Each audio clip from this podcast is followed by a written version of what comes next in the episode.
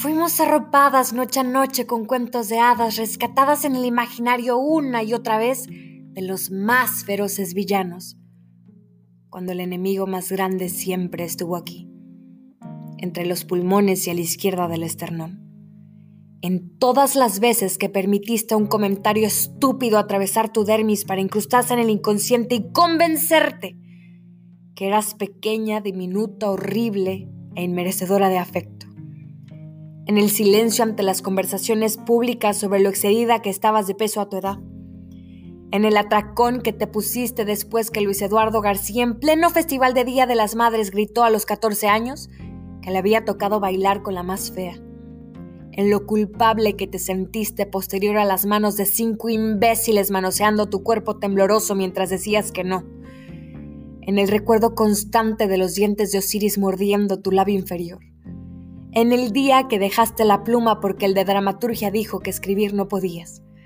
En cada vez que te mataste de hambre queriendo ser una sirena y todas las veces que te atascaste intentando tragar el dolor. En cada oportunidad que rechazaste por sentirte insuficiente. En cada vez que renunciaste a tus sueños por miedo, por cobardía, por comodidad. En todas las cosas que perdonaste por esa falsa sensación de compañía. Dice el oráculo que en esta vida tendremos tres grandes amores. El que te enseña del amor, el que te enseña del dolor y el que te sana, que se supone es el verdadero. Pensándolo bien, es ridícula la forma en que nos perdemos de amor por alguien más cuando a pesar de los años no hemos logrado enamorarnos de nosotras mismas.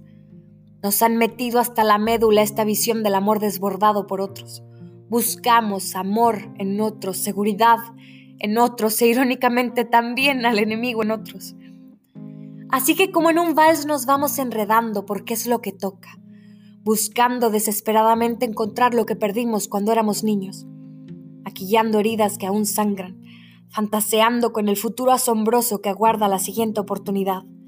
Somos princesas anhelando al príncipe azul bajando del corcel para salvarnos, haciendo casting una y otra vez para encontrarlo, desnudándonos, bailando, confiando, mostrándonos en absoluta vulnerabilidad, rumiando patrones con sabor a oscuridad y pasado, sobrellevando silencio y soledad a cambio de caricias huecas, hasta que llegue el tiempo, cuando todo se asienta y se guarda el sol, bajo los inagotables litros de la pasividad, detrás de la procrastinación y el miedo, que entre las sombras logras ver el secreto al villano del cuento y al príncipe azul mimetizándose en un solo cuerpo.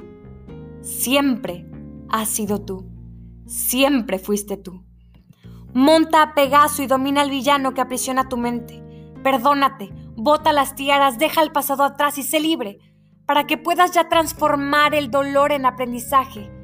Respira, respira, respira. Llénate de amor y energía. Explota, colápsate, encuentra en el dolor una nueva oportunidad. Esto no es tu destrucción, es tu nacimiento.